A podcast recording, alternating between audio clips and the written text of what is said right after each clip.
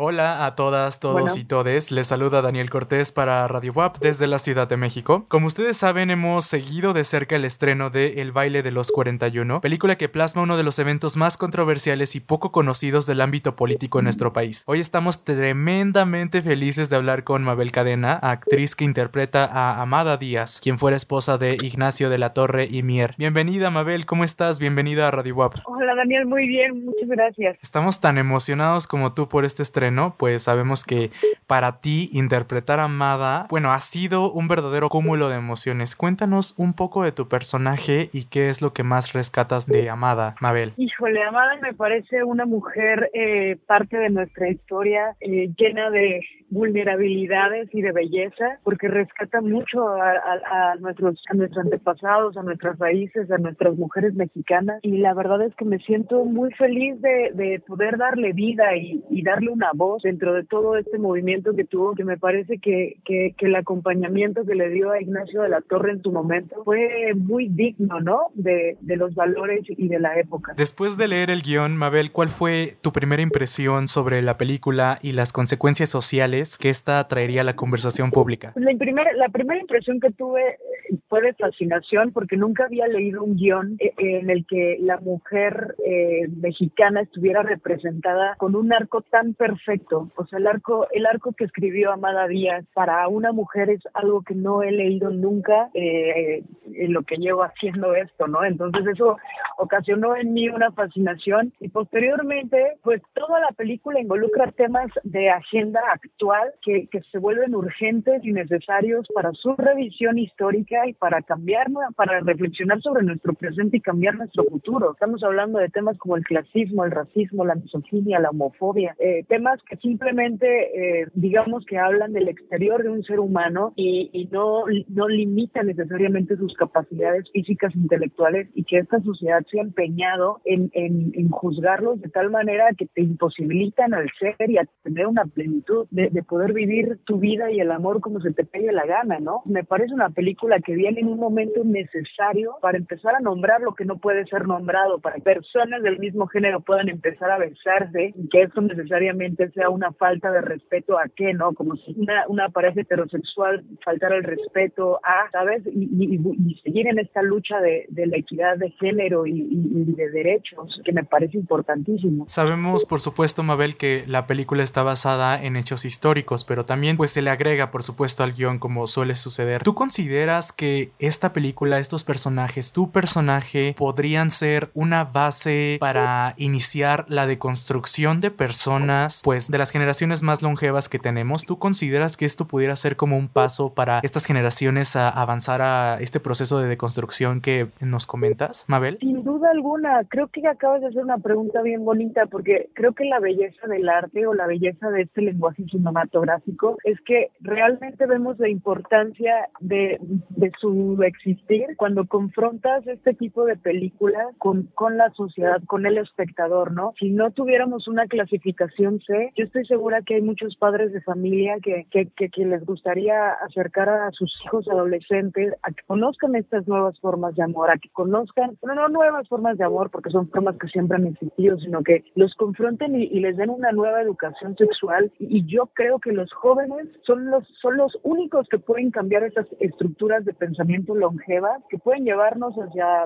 hacia una calidad de vida más favorable para todos, ¿saben? Sin duda alguna creo que el baile de los 41 es algo que puede dar una exposición a modificar la estructura del pensamiento. Mabel, ¿qué fue lo más complicado de interpretar a Amada? ¿Qué tan extensa fue tu búsqueda individual sobre el personaje? Y por supuesto, ¿cómo te preparaste física y mentalmente hablando, Mabel? Híjole, la verdad es que fue, fue uno de los de los trabajos más exhaustivos que he realizado en mi vida. Sí, sí, creo que hay un antes y un después en mí de interpretar a Amada Díaz. La producción, por supuesto, que nos dio todas las herramientas y las clases necesarias para construir a los personajes, así como libros, documentos, etcétera. Hay muy poca información, entonces agarrábamos todo lo que podíamos y sin duda el álbum de Amada Díaz fue un acercamiento contundente a poder imaginar cómo pudo ser el mundo de Amada, ¿no? Pero yo creo que hasta que no estuve el día uno en en el set, no pude realmente reconocerme en, en ella, ¿no? Con todas estas capas, con el corsé, con los 10 kilos de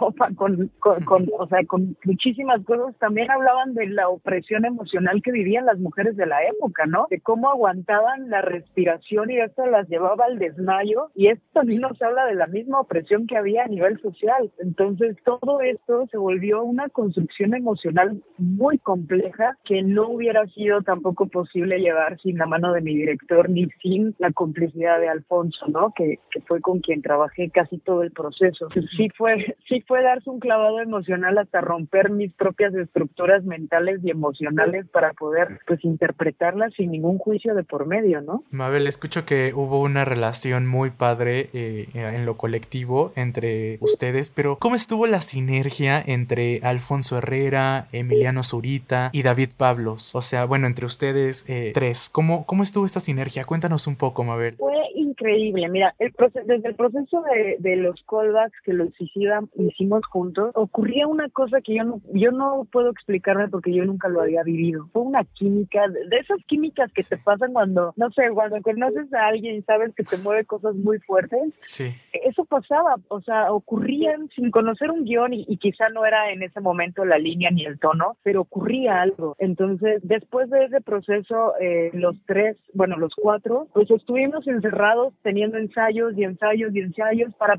para caernos bien y perdernos el miedo a vernos y a tocarnos, de hablar y a comunicarnos. Y después, o sea, creo que no hay mejor manera de caerse mal que primero caerse bien, ¿no?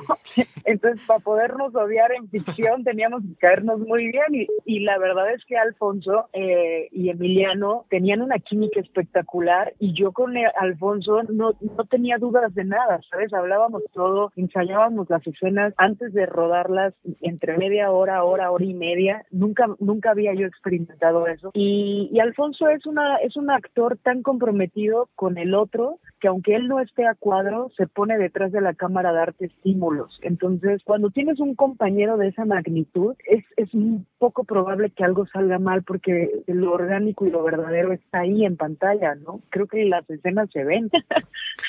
sí, no, no, y hablamos con David Pablos hace un rato y nos dice, eh, queda maravillado igual que tú, y esto muy pocas veces lo escuchamos, ¿no? Digo, vemos las producciones y todo, pero realmente el trabajo en background, pues está magnífico esto. Oye, Mabel, continuando con la empatía que sentiste con Amada y por supuesto las mujeres que vivían en esa época, digo, hablaste de estos eh, temas eh, físicos, pero digo, más de la psique, ¿sabes? De, de, las personas, de las mujeres sobre todo que vivían en ese entonces.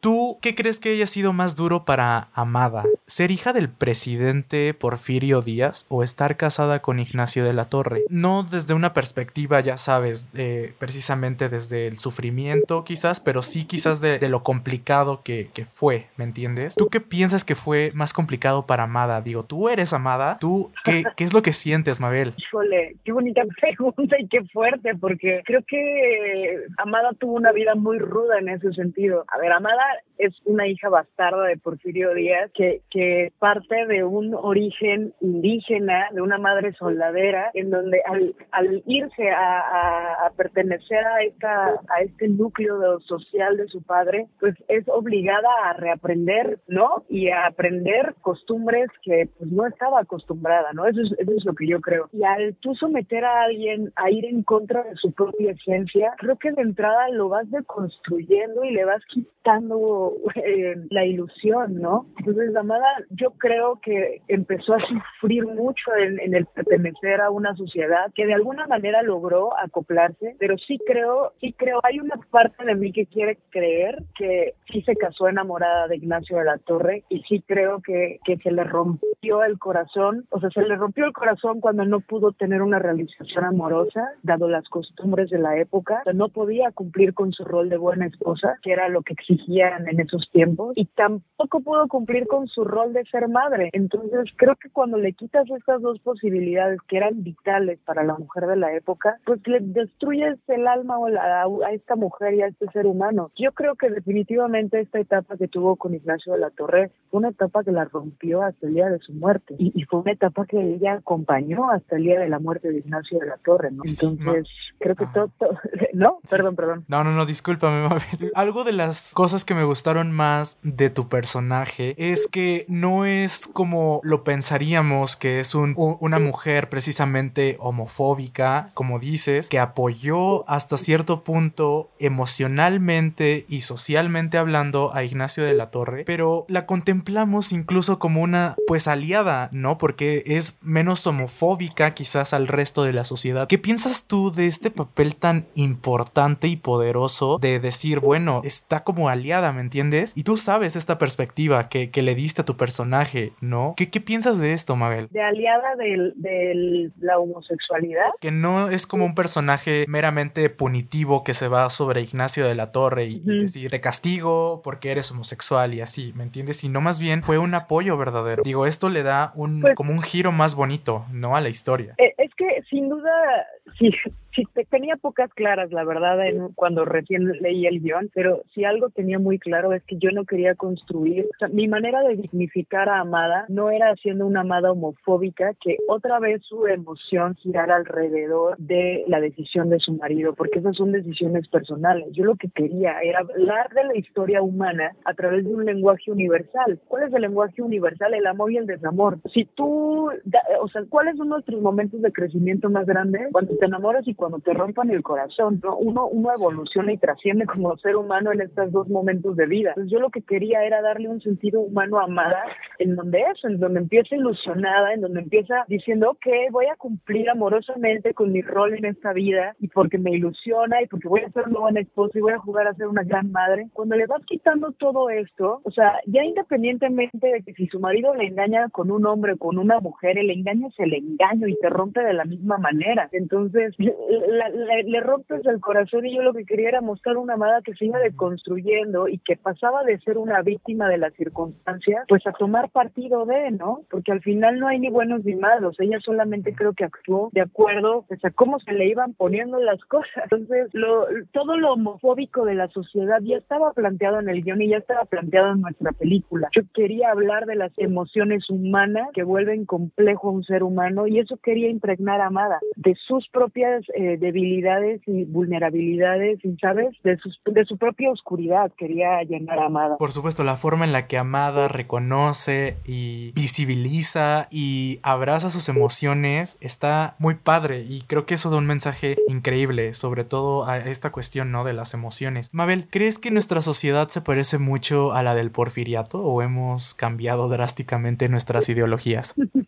Pues mira, definitivamente nuestra sociedad 119 años después eh, que tendría que dar pasos importantes, ha dado pasos importantes, creo que el camino sigue, la lucha sigue, creo que hoy por hoy yo misma me he enfrentado a, a, tener que dar explicaciones del por qué a veces decido que no quiero ser madre o por qué no me quiero casar o por qué, ¿sabes? O sea, yo misma me sigo enfrentando a esas cosas, entonces si siguen existiendo personas que siguen cuestionando por qué no decides heredar tu sangre, creo que sigue siendo un tema que sigue estando en la lucha y uno debe de seguir, o sea, ¿sabes? Hay un, me refiero a que sigue habiendo un tema importante que no ha cambiado, que sí, sí se han dado pasos, pero seguimos siendo uno de los países con mayor índice de asesinatos por homofobia, lo cual es gravísimo, y seguimos eh, teniendo estados en donde el matrimonio igualitario no está permitido. Entonces, por supuesto que falta muchísimo, por supuesto que hay mujeres que siguen siendo obligadas al matrimonio arreglado, al tercer madres, al, al, al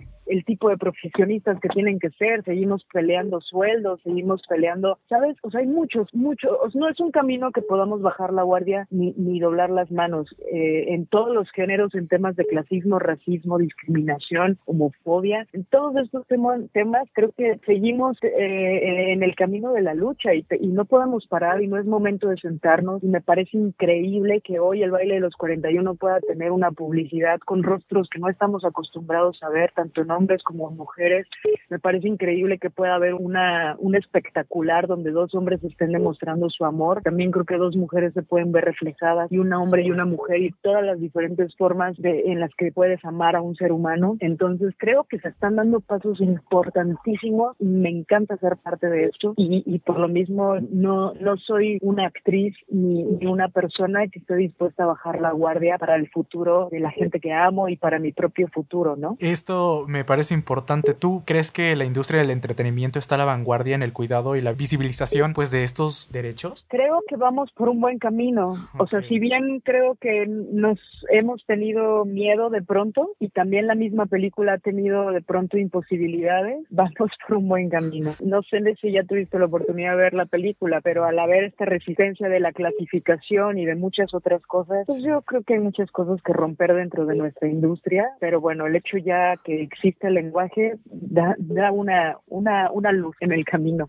Mabel, pues felicidades, sabemos que la crítica está enormemente entusiasmada con tu actuación en el baile de los 41. Por favor, dile a nuestra audiencia por qué deberían ver la película y cómo se puede hacer de forma responsable en la actualidad. Pues quiero invitar a la audiencia a que de entrada pues nos informemos sobre las medidas de sanidad que existen, usemos cubreboca, más que por uno, pues por terceros también para poder acudir al cine y que una vez que eh, estemos eh, de forma responsable listos para habitar una sala, pues disfruten el baile de los 41. Es un tipo de lenguaje que no estamos acostumbrados a ver por la época. Es una época que está retratada por David Pablos y Carolina Costa de una forma bellísima y espectacular. Tiene una música brutal, actuaciones que yo de verdad respeto y admiro mucho, pero, pero sobre todo se van a encontrar con, con la pantalla del cine, eh, con vidas que están llenas de belleza y también de dolor y de profunda tristeza y soledad. Entonces creo que es, es un momento bien bonito para dejarse conmover por la humanidad más allá del género. Yo, yo quiero invitarlos a que a partir de este 19 de noviembre no se pierdan en los cines el baile de los 41. Te agradezco, Mabel Cadena, por haber estado con nosotros en Radio WAP. Estamos muy felices de verte en salas de cine a partir del 19